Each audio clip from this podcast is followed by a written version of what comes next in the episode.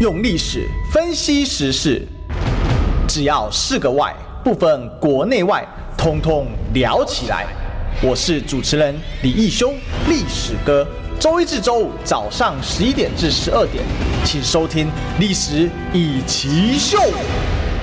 各位中广听众朋友，大家早，这里是《历史一起秀》的现场，我是主持人历史哥李修。我们继续追寻历史，追求真相、哦！我们今天现场大来宾是我们民众党发言人杨宝珍宝宝。嗨，历史哥好，还有所有中广的好朋友们，大家好，我是宝珍。是今天呢，这个三个主题啦，好，那一个就是屏东的恶火、哦。哎，讲到这个就心情很难过，对吧？好，等下我们来聊一下，因为刚才最新的事故调查，还有一个初步的消息了，等下跟大家分享一下。那另外一个是鸡蛋的怒火依然没有停啊，哈，那这个老板觉得他也被罚得很冤呐，哈，到底是怎么一回事呢？哈，这个台农据说又被追罚了八百万啊，那到底是要怎么来看一下这个状况？那最后呢是。磕锅要做火吗？啊，这会啊吗？哈，不知道，这等下来请教一下宝宝哈。这黄师兄有最新的说法啊。好，那第一个当然我们是回顾一下这个屏东的恶火，因为屏东这件事情我们也知道，呃，这个屏东的明阳国际工厂啊，那也是世界重要的高尔夫球生产。公司啊，好，那他们的这个整个集团，其实上在世界高尔夫球的生产量占到两成左右，而且呢，基本台湾出口的高尔夫球一半都他们家生产的，可以说在国际上是一个高尔夫球具的大厂。那事实上，明阳呃，明阳国际呢，它只是这个整个集团的一部分啊，它整个母公司是上市公司啊，哈，那。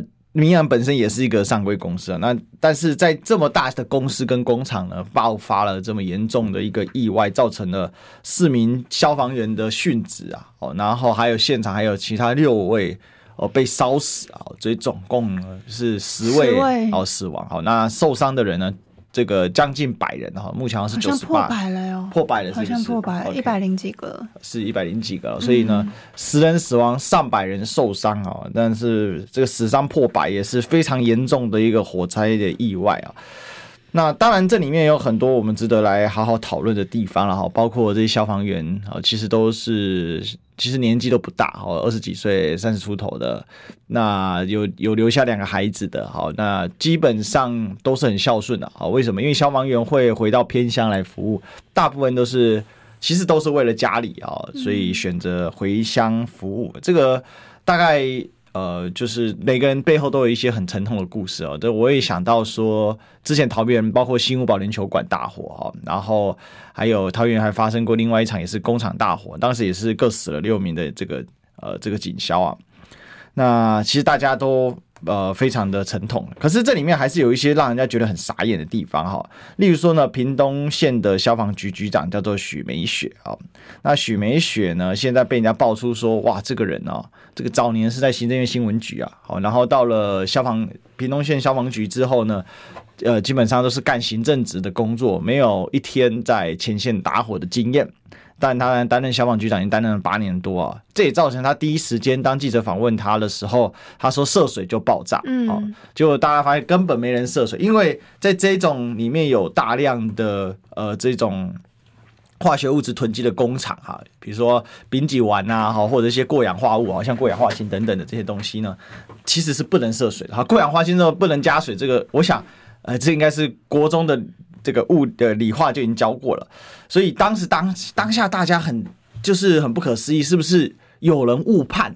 那当呃局长讲出这样的话的时候，很多人就就就第一时间就有人认定说，哎，那会不会是现场的指挥官有问题，还是怎么样啊？但后来发现根本不是啊，根本人家就没有带没有喷水进去哦。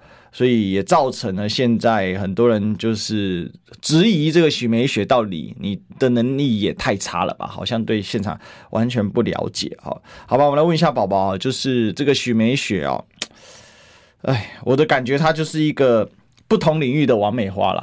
好。这个我先讲到这里啊，我们让宝宝来跟大家分享一下。呃，因为的确我后来有看到有些人好像有做那个梗图嘛，嗯、反正就是有表示说，其实他好像是并没有消防相关专业的，就像刚刚历史哥所说，他过去可能是呃在这个局处他做的是跟新闻相关的嘛，嗯、所以大家就觉得说，哎，那难道你在这个办公室呃做久了之后，你的消防专业就会跑出来吗？这这这大家当然会觉得有点问号。嗯、那当然，后来我就开看到有些人可能做梗图，就说哦，原来他可能平常是不是都在做办公室啊，所以他根本就不晓得到底第一线在作业的时候到底他的流程是什么，他可能并没有那么熟悉。嗯、那当然，我其实那个时候看新闻的时候，我也觉得还蛮奇怪的，因为本来第一时间。呃，事发的当下那天晚上，就是被采访的时候，他是说涉水之后，然后爆炸的，好像说爆炸了两次。嗯，那当然，后来隔天呢，我们就在看新闻，结果周春米县长又说没有涉水，然后陈建仁院长也说没有涉水。嗯，那我们就觉得说，哎，奇怪。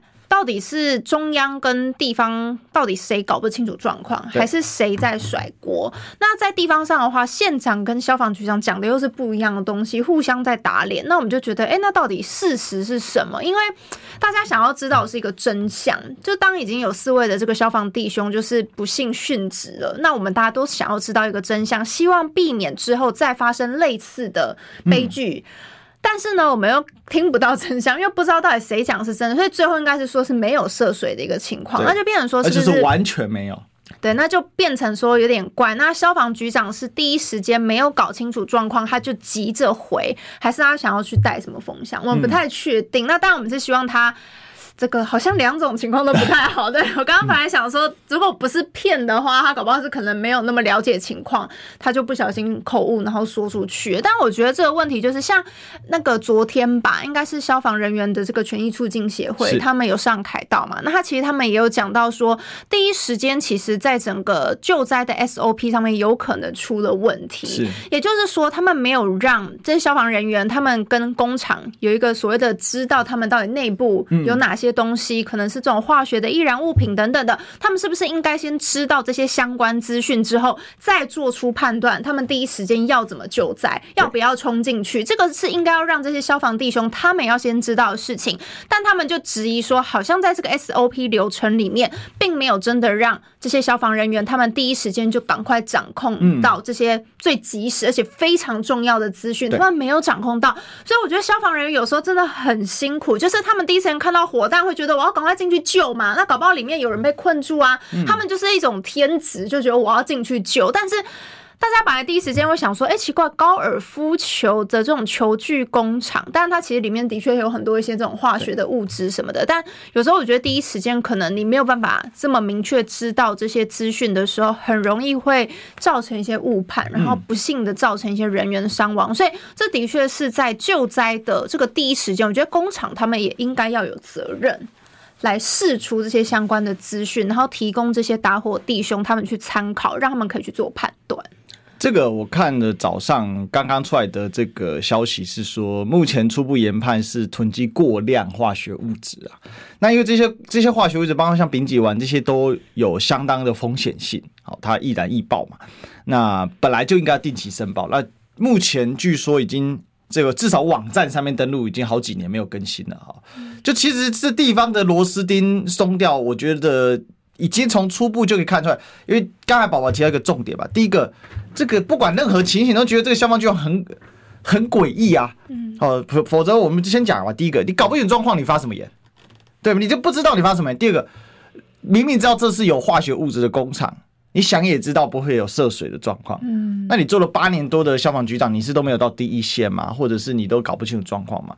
那这个问题就很严重。如果一个消防局长在重大火灾意外事故，你搞不清楚状况发言，好，那那当然他要讲口误啦，口误啦，好，他说意思说我不恋战，好，人家不是因为你口不口误不恋战，而是第这就牵涉到下一个，那一定有人很多人就认为说，那是不是你想带风向？意思就是现场的。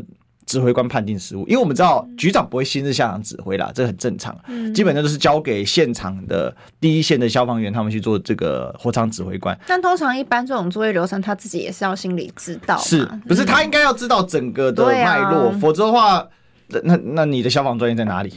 对不对？就最火长有基本的研判。好，然后再来，大家还有一个质疑的哈，也来请教一下宝，就是说他做了八年多的消防局长。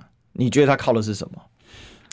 我是不好去影射什么，因为其实我并不是那么了解他到底相关的这个背景跟专业是什么。那当然，如果只是按照一般他的这个资历上面来看的话，好像比较没有看到他实际上这个在六这个消防专业，这个在一般县市政府应该很少见吧？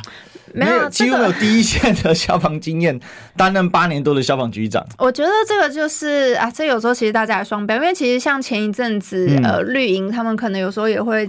比方说，像质疑高虹安市长在这个用人方面，你说，哎，他用的这个某某处长，他怎么好像看起来没有相关的专业或什么的？那如果我们回到同样的一个标准上面来看的话，那他消防的专业在哪边？为什么会以他来做局长？这个其实是一样的道理嘛。就是我觉得，如果是按照他其实说是苏家全老婆洪文珠的台的的同学，是靠背景嘛。呃，据说是是，据说据说。那当然我们不确定嘛，因为我现在就不晓得他到底背景是有多多雄厚。嘛，但如果说真的按照外界所传言的，他可能是这个某某人的 一些这种相关的这种亲戚关系啊，或远亲关系啊等等的，你说是不是这样子就可以去做到这个位置？但因为其实认真讲，我觉得消防局长这个位置，大家还是会希望他应该是要有相关专业会比较好，因为。这个是人命关天的事，是对，是人命关天的事哦。所以你即便不会到第一线去参与这些打火，也理理理理解嘛。但问题就是，你对于整个火场的判断，还有包含它的一些这种相关资讯的掌握，我觉得它不能够完全都装没事。那要你何用？就是你坐在这个位置上面，那要你何用？就是你基本上你。基本的一些知识或者基本的一些专业，应该是要有具备的。当然，我觉得他过了这些年，他已经做局长做了这些年，不能说他完全没有，只是因为刚好这一次真的是一个非常重大的火灾的事件，然后又不幸有这么多的一些这个打火弟兄殉职，所以大家难免就会想要去看他，就放大镜就看他了嘛，就觉得那所以你的专业到底是确定是符合这个位置的吗？我是觉得八年，如果他真的认真学，就可以改变很多事情嘛。哦，那我昨天也在有台讲，就是说这个中华职棒大联盟有一位会长，前会长叫做黄正台，哦，他当年很有名啊，被人家称叫正神。但他事实上在接这个会长之前，跟八棒球八竿子打不到关系，他连棒球规则他都搞不是很清楚。嗯。但他接任的时候，他很认真的，哦，他连清洁工啊。连这个呃，就是呃，工友啊，他都去请教，好，这球场图要怎么整啊？好，那球员去请教，教练去请教，球团老板去请教，就各个阶层他都问，他就制定了那个改革方向嘛。那可以说，现在中华职棒的一个复兴啊，好，你可以看到中华职棒越打越多队，好，这个盛况。哦，这个距离当年剩四队的那种惨状啊，这是很大不一样。结果慢慢复兴，可以说是从他那个时候开始的嘛。那你就会知道，说一个好的领导人，或者说一个一个有决策能力，而且有对尊这个专业，他不仅是尊重，他还愿意学习的，他会差异很大。但我觉得这个许这个许美雪最大的问题就是，如果他今天只是单纯口误也就算了，但是这口误如果被认定的口误是对的。结果就是什么？第一线消防员，那是你们判断失误哦，因为你在一个不该喷水的地方、不该涉水的地方，你去涉水，那就不就是一个完全判断的错误嘛？对啊，这就像是今天是油在烧，我们都知道油烧不可以用水浇，因为浇不洗，你要赶快盖盖子。所以我觉得。可恶的地方是在这里，就是如果今天是这样，他的一个误判，那另外还有一个点要再来来讲啊，就是说前面这个是误判可恶，就是说他没有一个专业。另外是那预防呢，我们都知道消防最重要是预防，平常的消防安检，嗯哼哼哼，这是一个最最严重的问题嘛。那我就想请教，就是说屏屏东到底消防安检在做些什么？有在做吗？但是这样的事情要发生在台北市，我看这不是人事地震可以解决的啦。对，真的，这可能已经不是谁下台就可以解决的事情了。嗯、那我觉得，就像刚刚历史哥讲的，其实。呃，我觉得可能要去督导，就是这些各级工厂，他们是不是应该去设置这种所谓的职安部门？嗯、也就是说，他一些这种职业安全的宣导，应该是平常就要做，而且特别可能针对一些像这种时不时都会有一些新进的员工嘛。因为其实有时候这种生产线，它有时候可能流动率也比较高，那可能时不时都会有一些新进的员工。那不管是对于这些新进的员工也好，或是他可能是一些外籍劳工也好，应该是要时比较可能要频繁一点的去召开这种跟职安相关的一个宣导，去教教导他们说，哎、欸，那到底可能在厂房里面有哪些是这种易燃物，然后摆在哪里，然后甚至说真的遇到火警的时候该怎么样去逃生？就其实这个应该是他们在平常的时候就要多多的去教导这些员工去做的事情。所以我觉得这可能是。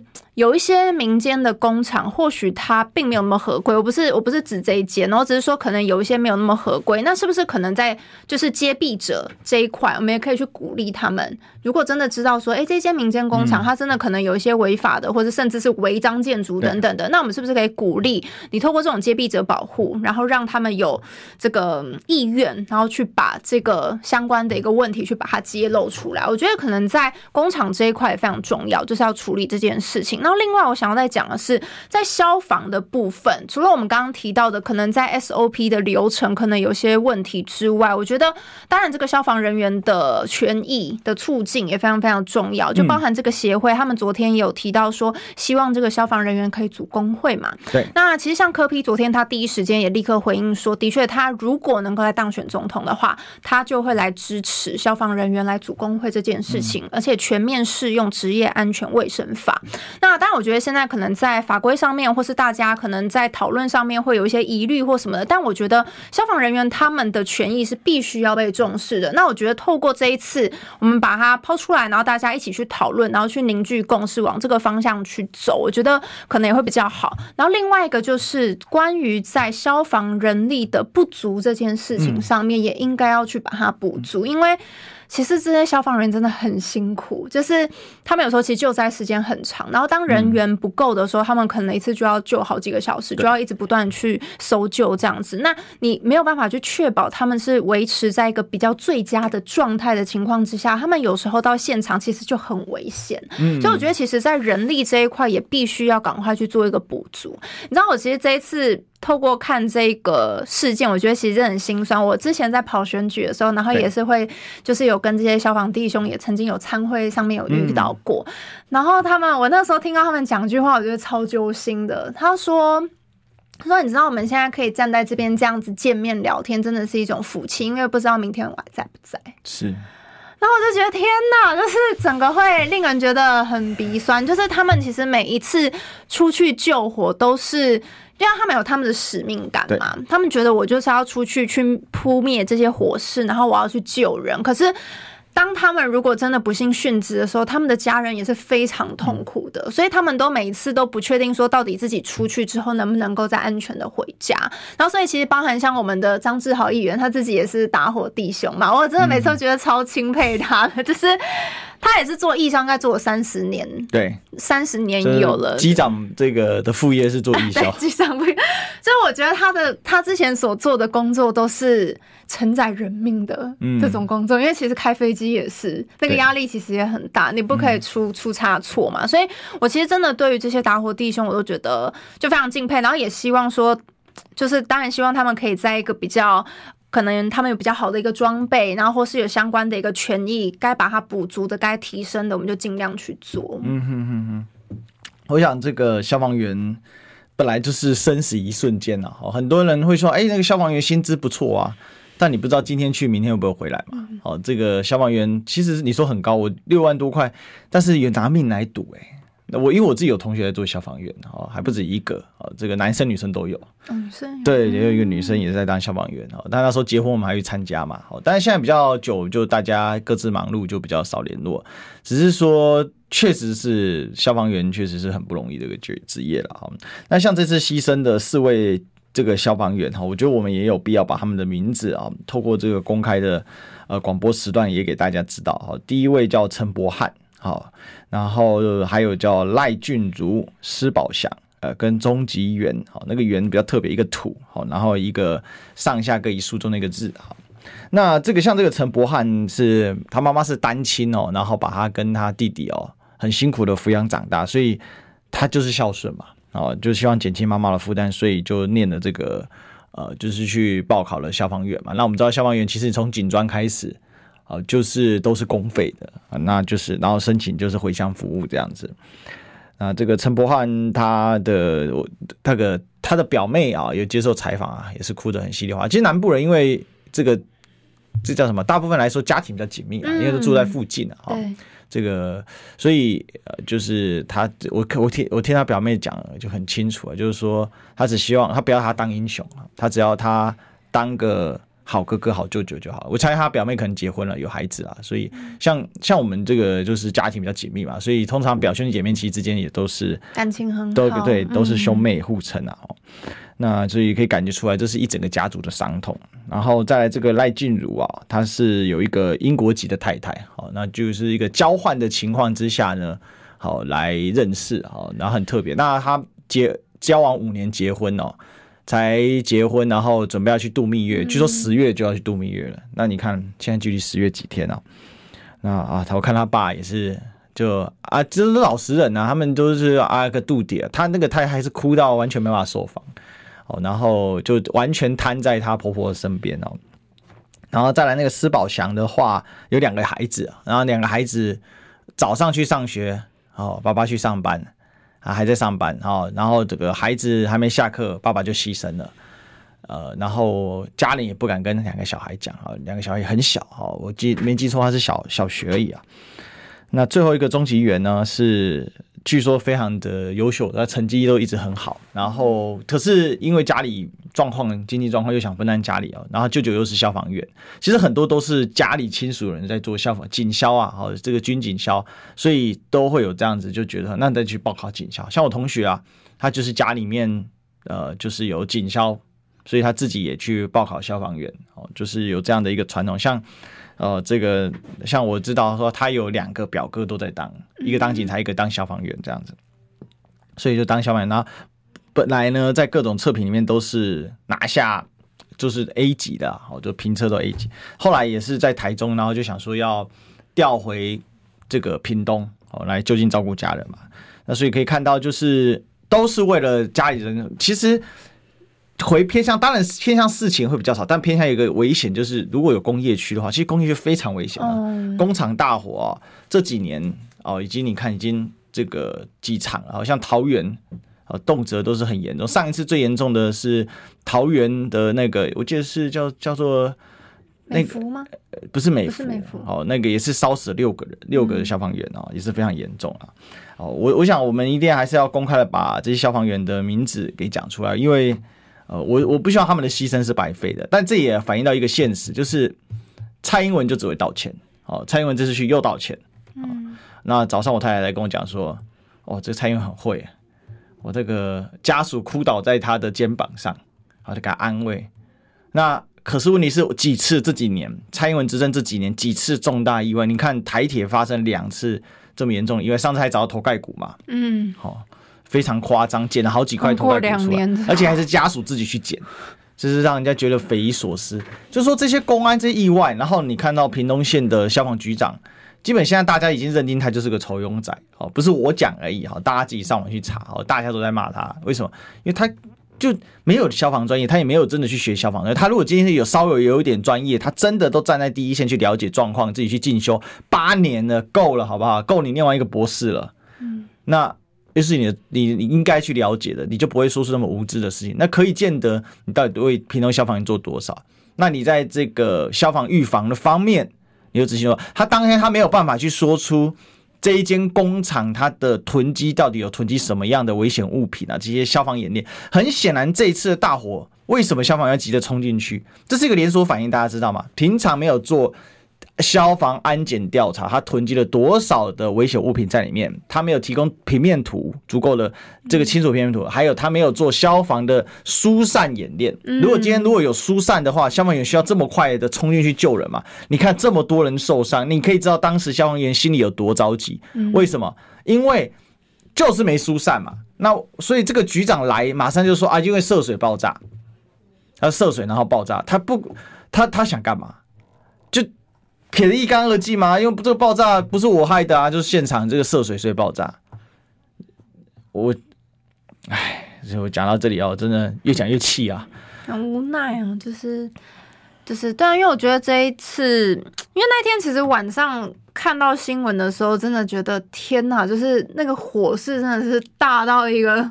真的很可怕，然后消防人又直接这样子冲进去，而且是当天晚上就传出有人殉职了。对，就是是那个速度是非常非常快，而且他那个死伤的人数是一直不断的在往上加。对，我们就觉得天啊，就是因为有时候的确就像刚刚历史哥提到，有时候可能中南部这边它有一些这种工业区，然后工厂也比较密集或什么的，所以。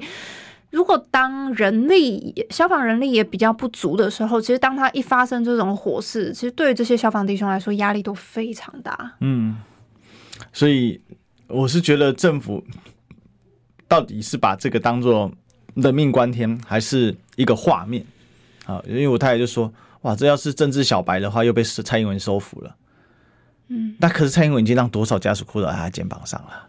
这几年有多少重大公安意外？就就这种事情，你不要跟我说啊，这这个又不是每年都这样。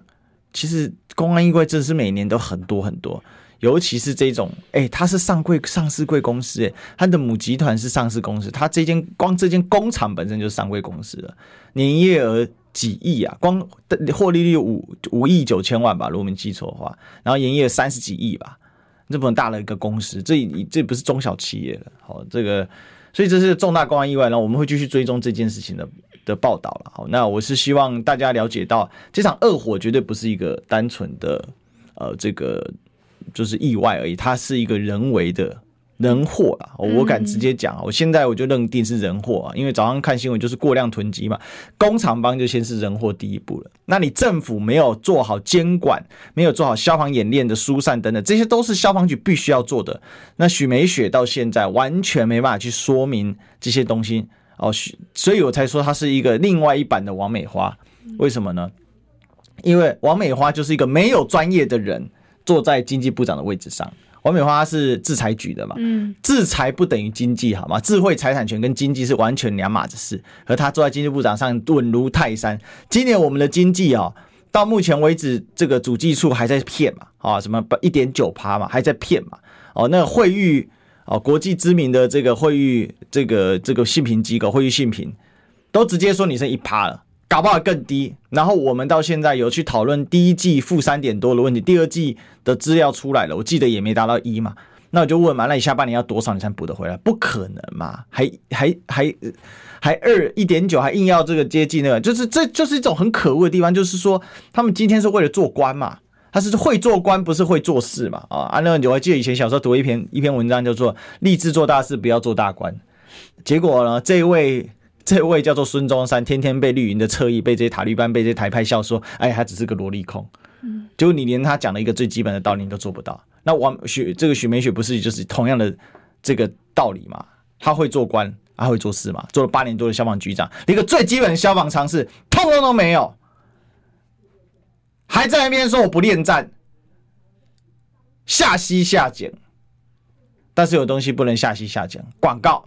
进广告，我关心国事、家事、天下事，但更关心健康事。我是赵少康，推荐每天中午十二点在中广流行网、新闻网联播的《听医生的话》。我们邀请到的都是国内数一数二的医疗权威，给你一个小时满满的医疗资讯，让你健康一把抓。除了收听以外，还要到 YouTube 频道上订阅 “I Care 爱健康”，按赞、订阅、开启小铃铛，爱健康三支箭，一件不能少。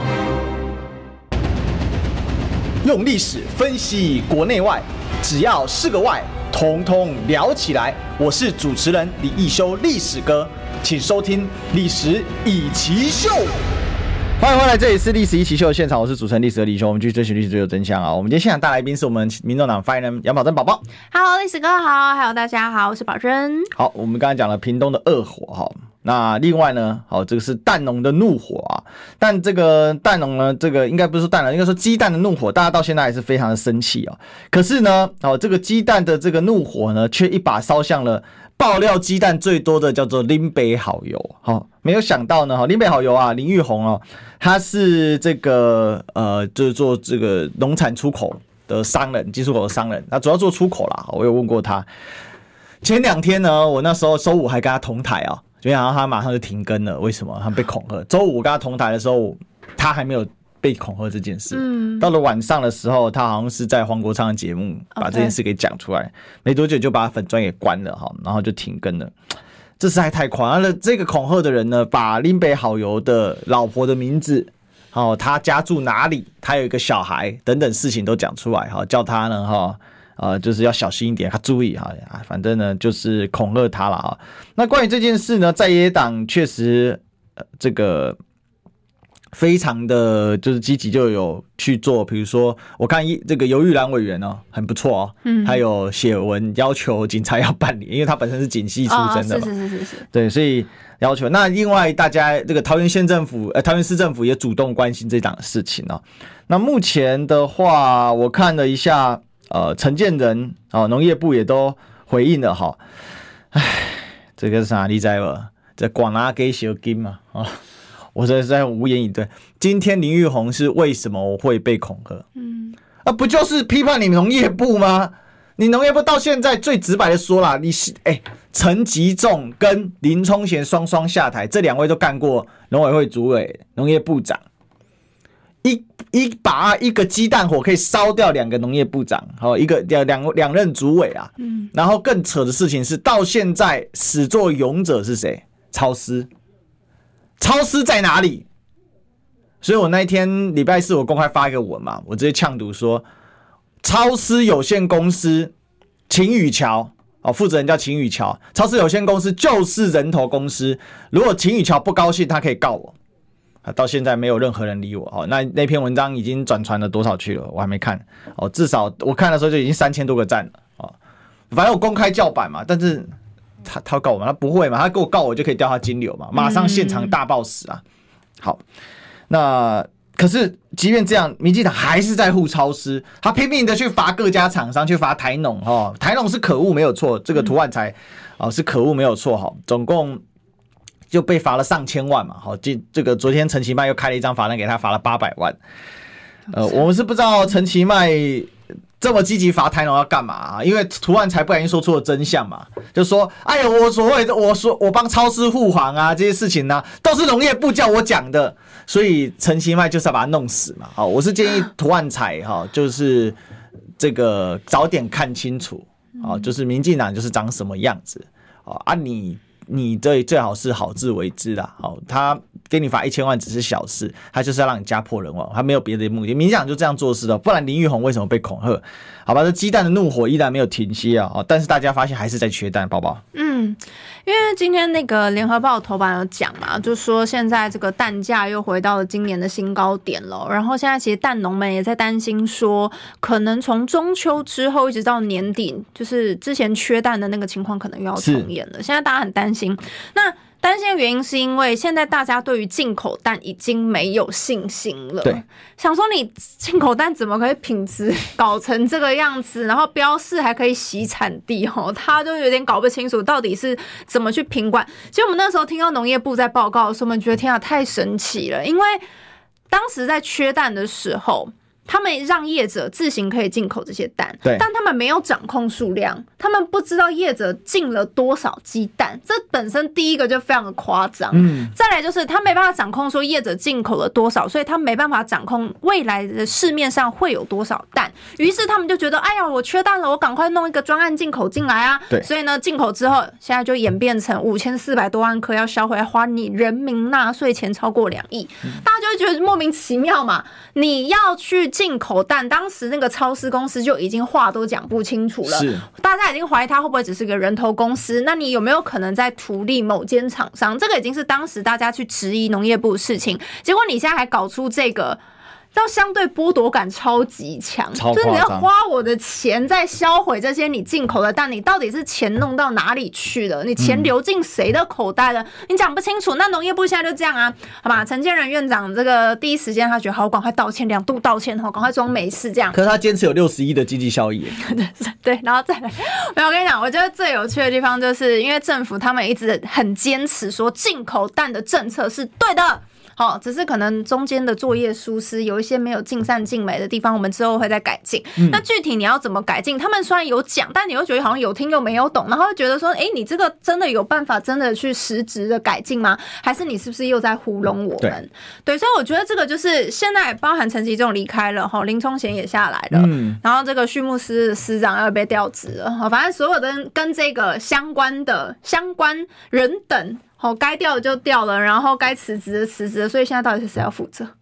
我搞不清楚，所以现在是谁要负责？又要装没事了吗？图案彩吧？不是，这我觉得很夸张，就是发报图案彩这事情就结束了。而且我觉得超扯的是那个卫福部部长就薛瑞元，他昨天被问到的时候，他就讲说那个贴标示的问题，谁贴谁犯错，但是罚厂商啊，对啊，不会罚农业部，这都是厂商的错嘛。我跟你讲，厂商的是切心心寒到一个不行，他们就已经讲了是农业部指使他这么做的，而且所有厂商都说是农业部说的，然后农业部也道歉了，可是呢？卫福部的意思就是说，哦，不会罚农业部，我们罚的是厂商。我不管你罚不罚农业部，但农业部有没有责任？他有责任。学员意思不是啊？那对，我觉得他感觉就是没有，就是反正这一切都是厂商的问题。我觉得这对厂商来说非常非常的不公平。就是如果是你农业部，因为当时我们的赖香林委员他在质询的时候，他也是问嘛，他就说：“哎，奇怪，你们让畜产会的同仁好去跟这些厂商讲说，哦，这是标识是这样，我进口蛋，然后把它转蛋液之后呢，什么？”什么实质转型，所以你就可以标示为台湾。说什么实质转型用在鸡蛋上面是什么意思啊？因为大家讲说实质转型不在讲，好像听起来很像这种产业转型嘛，然后你怎么用在鸡蛋上面，很莫名其妙。那个时候赖香林委员也在问嘛，就问陈建仁，然后问这些部长。说实质转型到底是什么东西？他讲讲不清楚，你知道吗？他们自己自创名词，然后自己又没有办法去圆，所以大家觉得说莫名其妙你。你你这个贴标式的问题本身就已经有很大状况，对。然后农业部也道歉了，可是现在看起来是这些厂商他们要去扛。就很衰啊！就是你怎么会怎么会让业者去背这样子的锅？然后当时是续产会的人，反正他们就是说他们在法令的判读上面有一些些误会，嗯，所以导致说啊不好意思，就是跟这些业者讲错了。对，啊，不是啊，你的专业度在哪里？就是你不是你不是，我们不是说人都不能犯错，而是说。这个有点太夸张，就是怎么会搞笑嘛？就是太夸张。我们不是说完全不能没有作业疏失，人有时候难免，但是我们会希望说之后不要再发生类似的事情。而且我真的要一定要在中广这边一定要再讲一次，我觉得陈吉仲真的也是很夸张。那个时候在呃，在他去找这个民进党立院党团去报告的那一天早上，对，我们就觉得不是啊。你现在把在野党当塑胶是不是？他只去跟民进党党团报告，也没有来民众党，然后国民党实力都没有哦，他们就会不行啊。那你当然要来跟我们报告，我们就发文给农业部，要求陈吉仲部长要来跟民众党团来报告。那一天下午我们发文之后，陈吉仲他自己出来开了一场记者会，讲了就是讲了，反正就类似说自己被抹黑啊、不实攻击什么之类。反正讲完之后，他晚上就辞职了。所有人没来，是傻眼，你知道吗？就是很夸张，就是我们要求他不可以只去对执政党报告。嗯，现在是怎样？立法院是民进党开的，是不是？现在是立法局吗？一直都是不是？这真的很荒谬。而且你知道夸张的是，我们后来持续跟农业部说，不行，你们好，陈吉仲即便下台，你们的代理部长也应该要来跟我们报告。嗯，当时呢，我们可能想说啊，代理部长是不是忙着要交接啊，忙啊，或什么的？哎，欸、不是，他最后也是去跟民进党报告。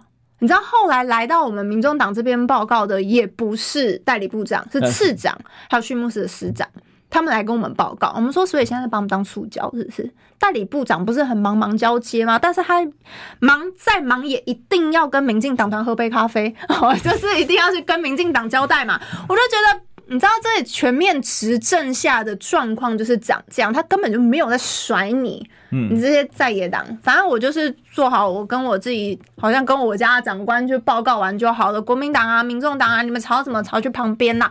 然后等到民怨已经沸腾到一个极点的时候，然后再再跟你在那边道歉装可怜。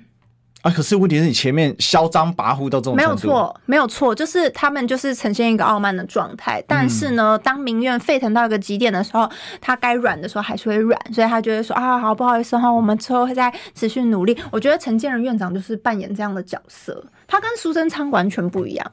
苏贞昌就是那种跟杠到底的那种，但是苏贞昌是个杠精啊，他是百分之百杠精。但陈建仁院长他就腰比较软嘛，他就是会在那个至少台面上，在媒体呈现上面，他会告诉你，他说我道歉哈，那我们会持续精进啊，这样子。但是他继续坚持六十亿效 经济效益啊，对，然后薛瑞元这样子继续罚，薛瑞元说我罚厂商都是厂商的错，农业部都没错，农业部都没错，然后陈建仁也是 OK 啊。但是当他要骂柯文哲的时候，他骂得很用力啊，不是吗？我还记得那时候，这个骂让他火都眼睛都翻出来了，眼睛都翻出来，瞪着老大的。但我觉得这个，我觉得只是，即便现在成绩这样下来了，但是我觉得农业部如果还是没有把这个蛋的问题交代清楚，嗯、因为他们已经有跟我们的委员已经有承诺说，因为我们有所资嘛，那你接下来这些可能过期蛋或是一些这种报废蛋啊等等，你后续上的一个处理的期程，你要跟我们报告，就是你到底有没有确实的去做到？我们现在最担心的就是它号称报废蛋，号称要销毁，结果最后不知道流去哪。现在是最害怕的就是这种，所以今天就有照片在流传嘛，就是我刚才广告前也给大家看了一下，但那个有点太恶对，那个今天打开里面是黑色跟绿色，奇怪，那不知道是真的假的啦，好，但是我们希望是假的，好，但是我我必须讲啊，鸡蛋的事情竟然可以闹了四个礼拜，事实上缺蛋的事情不是到四个礼拜，是整整一年了，嗯，从去年到今年就在讲缺蛋，然后。这次会爆发，是因为大家发现，其实是农业部自己报告写出来，发现，哇，他撒一点四一颗鸡蛋，你超市一个五十万资本额的公司，然后老板秦宇桥只有一千块的持股，嗯，一千块的持份哦，因为有限公司不是靠持股，有限公司是靠出资额，出资额一千块，总公司资本额只有五千五五万五十万，简单来讲，它就是只占了九十九点五趴之外的那零点五趴，对，就是百分之零点五。然后他可以做上亿的生意，哈，我记得是五点四还是五点六亿嘛？那总共八千八百万颗鸡蛋，所以你看哦，夸张到这种程度啊，哈。而且我觉得，因为农业部这一次这个事情是这样，因为原本。大家其实对于这个超市公司，原本大家可能就有点睁只眼闭只眼，你知道为什么吗？因为大家会觉得啊，算了，反正当时缺蛋的那个风波都过去了，我们后来有吃到蛋就好。你知道台湾人其实很善良，对，有时候他不想跟你计较过去，讲白就是相相怨呐，都不想跟你计较过去。但是因为现在已经延烧变成食安问题的时候，民众就受不了了，就太夸张了，真的是太夸张了哈。但是不进广告也很夸张，我们进广告。想健康怎么这么难？想要健康一点都不难哦！现在就打开 YouTube，搜寻“爱健康”，看到红色的“爱健康”就是我们的频道哦。马上按下订阅，并且打开小铃铛，就能医疗保健资讯一把抓。想要健康生活，真的一点都不难，还等什么呢？爱健康的你，现在就打开 YouTube，订阅“爱健康”。用历史分析国内外，只要是个“外”，统统聊起来。我是主持人李易修，历史哥，请收听《历史易起 SHOW》。欢迎回来，这里是《历史一起 SHOW》的现场，我是主持人历史的李修。我们继续追寻历史，追求真相哦。那我们现场大来宾是我们民众党发言人杨宝珍宝宝。Hello，我是宝珍。是这个。最近啊，郭办的发言人呢，黄世修啊，哦，在节目上提到说，蓝白选民是互斥的啊，民众党参选柯文哲与独立联署的郭郭台铭才有合作空间。如果柯文哲愿意的话，郭台铭联署据点也能转成类似党部的组织啊，哈。哦，我的天，这个是一个重大的风向球哦。那我们直接就来问一下宝宝好了，这个。黄师兄是觉得啦，前阵子侯科配国民党在操作啊，是希望科不是额外的参选组合啊，那让所有非绿的票流向国民党。可是他认为说侯乙目前连基本盘啊，就是只有基本盘而已。而柯文哲有很多对蓝绿两党都失望过的选民，如果柯被国民党吸收担任总统副手，年支持者是不会投票的，也忽略中间选民跟年轻选民。所以他认为呢，啊，这个侯柯是互斥的。那既然侯柯是互斥的，不如郭柯来合作一下吧。你们现在党部要增加一倍哦。为什么？因为他每个县市都有一个直营店。那这样子这样，我们老师以前说，如果你的论文字数不够的时候，怎样？哎，那就一句变两句。啊，那两句还不够怎么办？就变四句，所以你论文先写个两万五啊，然后呢，一句变两句变五万，好啊，还是不够就变五万就变十万，好，老师讲的也是挺有道理的哈。那如果党部不够怎么样呢？一个变两个，一个变两个，靠郭爸爸好像会增生一下。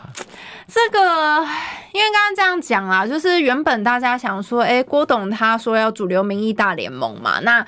大家原本在思考他是不是有副当副手这个选项，嗯、因为他是说他想要来促成整合嘛。对。但因为后来我前几天看他的报道，我觉他有讲说他就是打算就是做总统，然后四年就退休这样，所以我觉得看起来好像郭台铭董事长他还是会比较想要做正的。嗯。那认真说，我觉得现在大家应该是都要作证的了。我觉得你现在台面上在野这几位，当然我觉得之后会怎么样演变，还可以再。再聊聊，但是以现阶段来说的话，大家看起来应该都有各自自己的一个坚持的部分，嗯、那还有自己各自的这个背负我们自己支持者的一个期待跟期望，所以他必须就是先以正的去选嘛。那所以我觉得如果是这样子的话，要怎么合，其实说老实话，我其实觉得有一定的难度，对，有一定的难度。那当然，我觉得像侯市长这边也一样嘛。侯市长跟柯比其实都一样，都是透过我们自己各自的政党，就是整个内部的一个正式的提名程序出来的，所以现在就是已经很板上钉钉，就是代表各自的一个政党的一个总统候选人。那大家原本是思考说，哎，那像郭台铭董事长，他毕竟他没有政党，所以他看起来好像可能。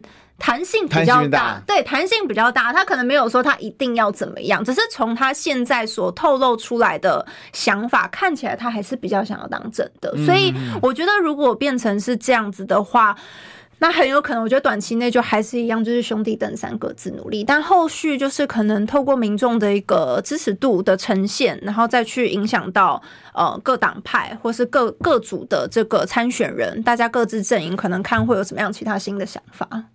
这感觉起来就是说，会不会到最后我都选我选我选我，然后最后就是赖心的说哈哈哈哈哈。